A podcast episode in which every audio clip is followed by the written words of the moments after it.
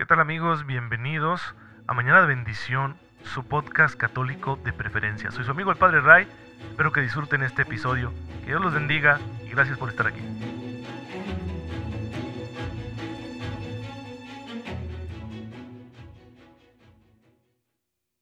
Muy buenos días hermanos, bienvenidos a su podcast católico favorito, Mañana de Bendición. Soy su amigo el Padre Ray.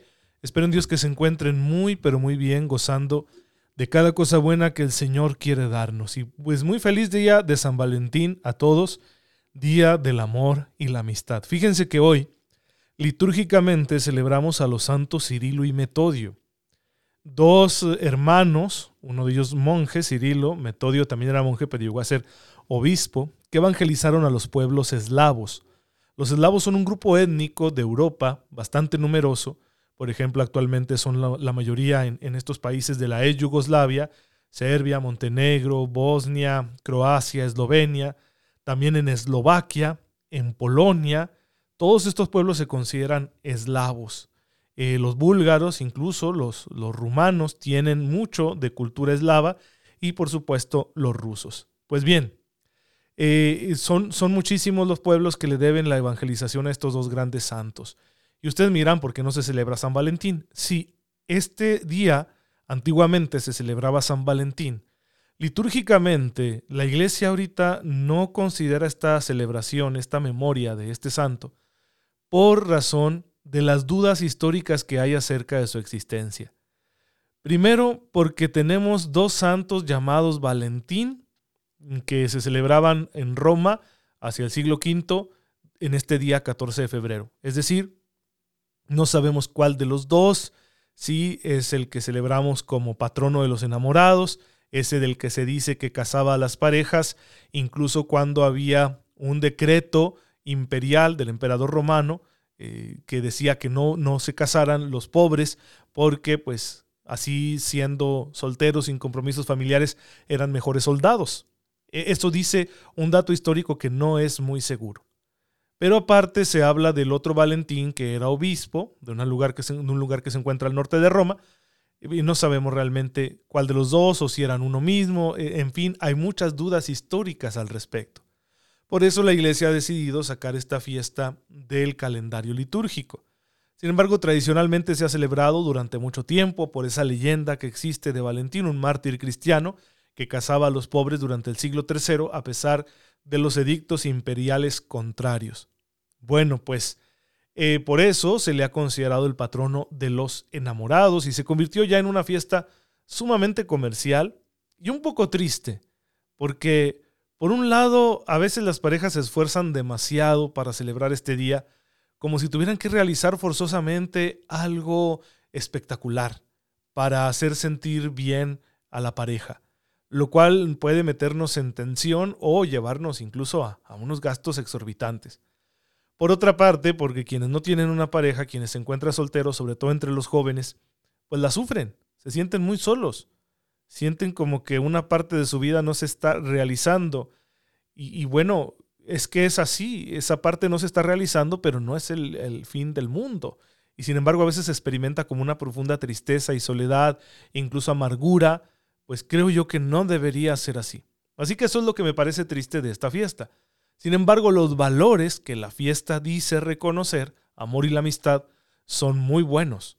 No hay que dejar que la pantalla comercial o unas expectativas generadas superficialmente en la sociedad nos quiten la mirada de estos dos profundos valores. Realmente el amor y la amistad son cosas muy buenas.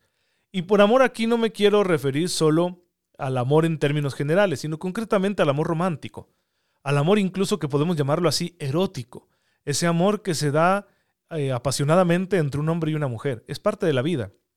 También Dios es autor de ese amor y todos nosotros lo experimentamos, todo ser humano, adulto, consciente, lo experimenta. Así que hay que darle su lugar. Eso es una parte de la vida que queremos ver realizada, pero que es muy importante que también la sepamos integrar en un proyecto de vida, en un proyecto de vida cristiano. Es decir, mi fe, mi esperanza en Cristo Salvador, cómo iluminan mi anhelo de ver satisfecha esta necesidad de un amor romántico. Quienes ya viven en la vocación matrimonial deben comprender que ese amor tiene que ser cuidado y alimentado.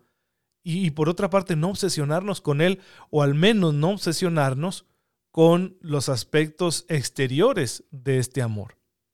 Porque evidentemente que el amor de pareja, aunque a los inicios del matrimonio sea muy bonito, muy intenso, va a ir evolucionando. E, eso es inevitable y no debemos nosotros sufrir porque experimente esa evolución. No va a tener la misma pasión que al principio, gloria a Dios, ¿sí?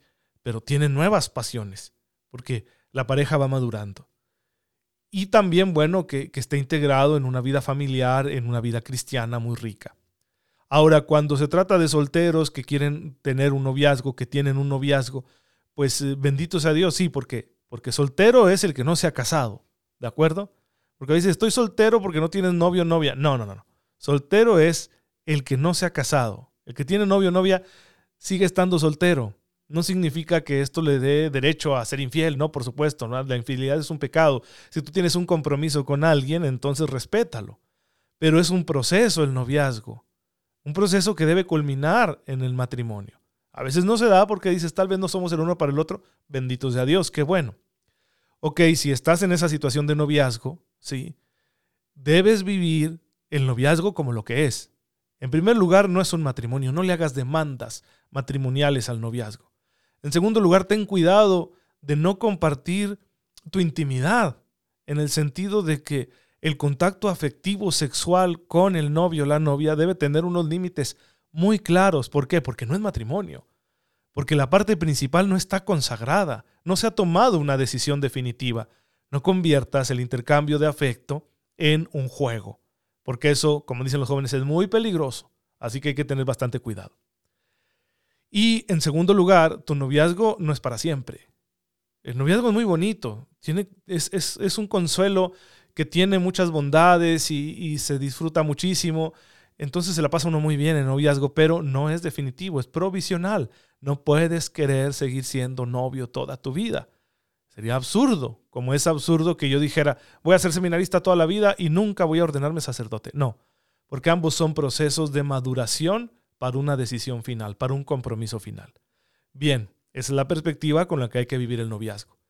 Y si ahorita no lo tienes y quieres tenerlo, y quizá te hace sufrir un poco la ausencia ¿no? de, de esa persona especial en tu vida con quien quisieras tener un proceso de mutuo conocimiento para casarte después, si no lo tienes ahorita, primero que nada, no sufras demasiado, porque tienes muchas cosas más, Dios está contigo. Segundo, sí tienes eh, todo el derecho de querer eso en tu vida, pero recuerda que no es un derecho absoluto. Entonces pídeselo a Dios, pero sabiendo que se va a hacer su voluntad.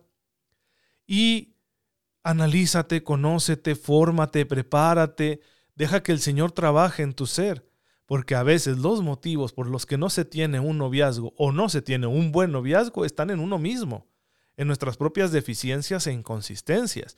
Si no nos hacemos conscientes de ellas y no las trabajamos, nos van a traer muchos sinsabores en esta parte de nuestra vida que es tan valiosa e importante, que es nuestra realización afectivo-sexual.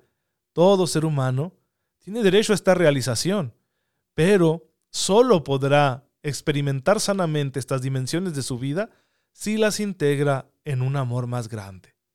Sintetizando, el amor romántico, el amor pasional, el amor erótico, tiene que estar integrado y sobrepasado en el amor oblativo, en el amor de entrega, en el amor que Cristo nos enseñó. Porque si no, si se vuelve un ídolo, nos va a hacer sufrir demasiado, tengas o no pareja. Y eso no está bien, no es la voluntad de Dios que convirtamos esta, este amor humano en un ídolo. Pues bueno, Ahí está lo dicho, pidamos la intercesión a San Valentín, a los dos que hayan existido y, a los santos que estamos celebrando hoy para que Dios nos ayude también a vivir esta parte de nuestra existencia de la forma más cristiana posible. Bueno, estamos aquí en Mañana de Bendición, haciendo un recorrido histórico de la iglesia. Estamos conociendo a la iglesia a través de los tiempos porque de esta manera vamos a poder comprender mejor por qué esa teología que la iglesia tiene de Cristo. Es decir, la comprensión que la iglesia tiene de su Salvador porque es como es actualmente. Bueno, eso se debe a que ha habido todo un proceso histórico de reflexión donde la iglesia, a la luz de la palabra de Dios, comprende cada día mejor el mensaje de su Salvador al contrastarlo con las realidades que va atravesando y va aprendiendo a través de ello. Porque la iglesia como organismo vivo no es una realidad estática. El amor de Jesús siempre es el mismo, pero las circunstancias no. Y entonces cada época tiene que dejarse iluminar por la luz del mensaje de Cristo y así cada época va comprendiendo mejor también al Señor. Y la iglesia es el instrumento que Dios utiliza para que cada época reciba a Cristo y no lo desconozca. Hemos llegado ya a esta segunda gran etapa, perdón, tercera gran etapa histórica de la iglesia, que es la edad moderna. Y digamos que la edad moderna tiene ciertas características principales que vamos a ir ahondándolas. Ya las mencionamos un poquito, incluso ya hablamos de un conflicto doctrinal que tiene esta edad moderna, que es el jansenismo, esa postura puritana, ¿no? Es decir, para acercarnos al misterio de Dios, tenemos que ser así bien puros, bien escrupulosos, lo cual es contrario al Evangelio. Porque el escrúpulo muchas veces se realiza por amor a uno mismo, no por amor a Dios. ¿sí? Porque es tu soberbia que te hace incapaz de soportar tus deficiencias. dices, ¿cómo es posible que yo me acerque a Dios si yo he cometido este otro pecado? En lugar de poner el acento en la misericordia de Dios. Y por otra parte, el jansenismo tenía este punto de partida equivocado, que era el mismo que tenía Martín Lutero, Juan Calvino, el de decir la naturaleza humana está completamente corrompida y todo lo que hace es pecado y cosa que está súper negada en la doctrina de la iglesia. Bien, ¿qué más hay que decirle de la Edad Moderna? Bueno, en primer lugar es la etapa histórica de la expansión misionera, gracias en gran medida al descubrimiento del el continente americano y a los procesos de colonización emprendidos por las potencias europeas. Entonces el cristianismo, el catolicismo, va a ir llegando a estos lugares de misión y se va a extender muchísimo. Va a ser una labor evangelizadora muy eficaz. Claro que va a haber tropiezos, claro que va a haber algunas acciones no, no dignas de alabanza, de las que no deberíamos sentirnos orgullosos, como cuando la iglesia aceptaba pues la conversión de aquellos que habían sido sometidos violentamente por los colonizadores. Sin embargo, también hay grandes muestras de la bondad que tiene el cristianismo. En primer lugar, porque es una época histórica en la que tenemos muchos testimonios de misioneros que dan su vida por el reino. Y literalmente porque van a ser muchos martirizados. Pero también porque la iglesia lleva consigo un proceso civilizador. No es que no tuvieran su civilización los pueblos evangelizados, es que tenían graves deficiencias morales y también a veces graves retrasos técnicos, llamémoslos así, si es que puede utilizarse el término retraso, en el sentido de que no habían alcanzado un desarrollo científico más o menos decente que les permitiera organizar mejor su vida social.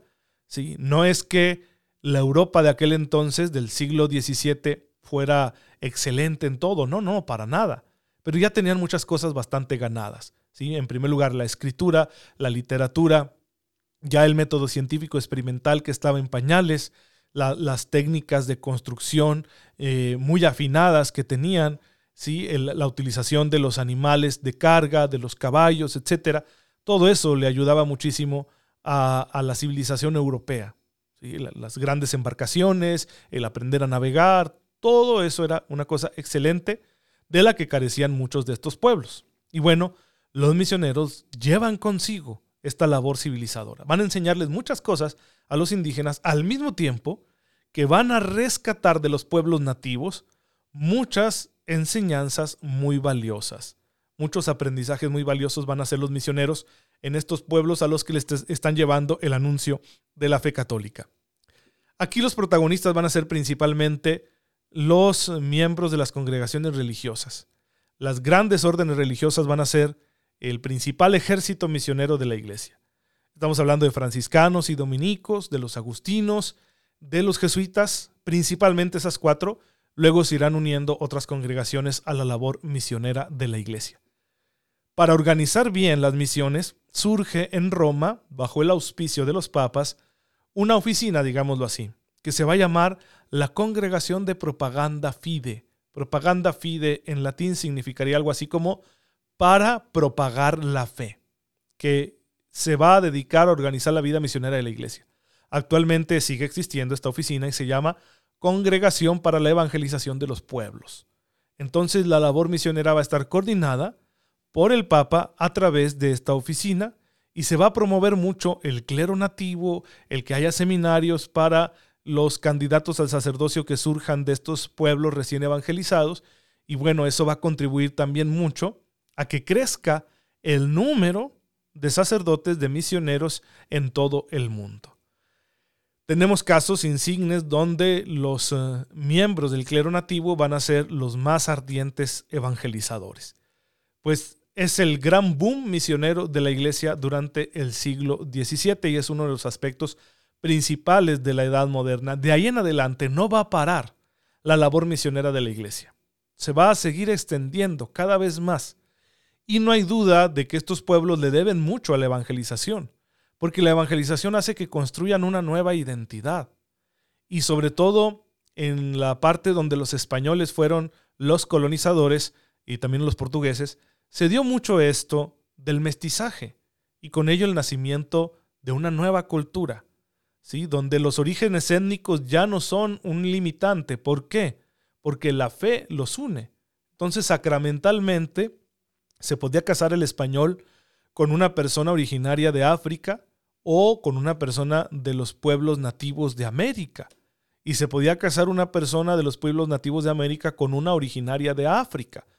Y los que surgían de ahí, los mulatos, los mestizos, etcétera, pues también podían casarse con personas de otro origen étnico.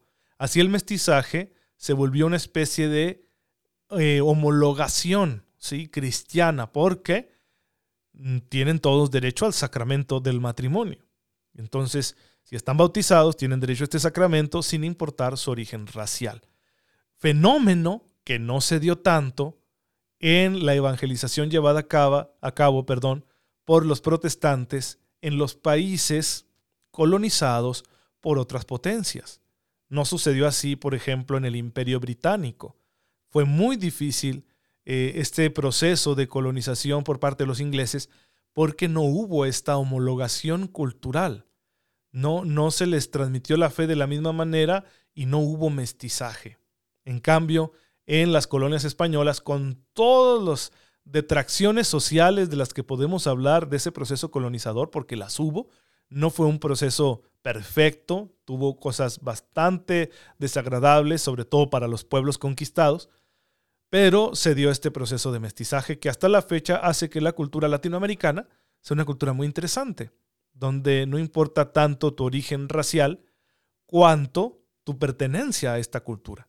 Y la fe católica ha sido un elemento que nos ayuda a homogeneizar las relaciones culturales, las relaciones sociales y étnicas, porque es la fe compartida. Es, es, muy común, ¿no? Desafortunadamente esto se está perdiendo por el proceso de crecimiento demográfico, pero es muy común, sobre todo en las parroquias rurales, hasta la fecha, que el católico que vive ahí en un pueblo, sea pobre o rico, va a la misma iglesia y se confiesa con el mismo cura así sea un indígena o así sea una persona de tez más blanca, eso no importa. Todos son miembros de la misma iglesia. Es una de las grandes bondades que produjo la evangelización católica, especialmente en el continente americano.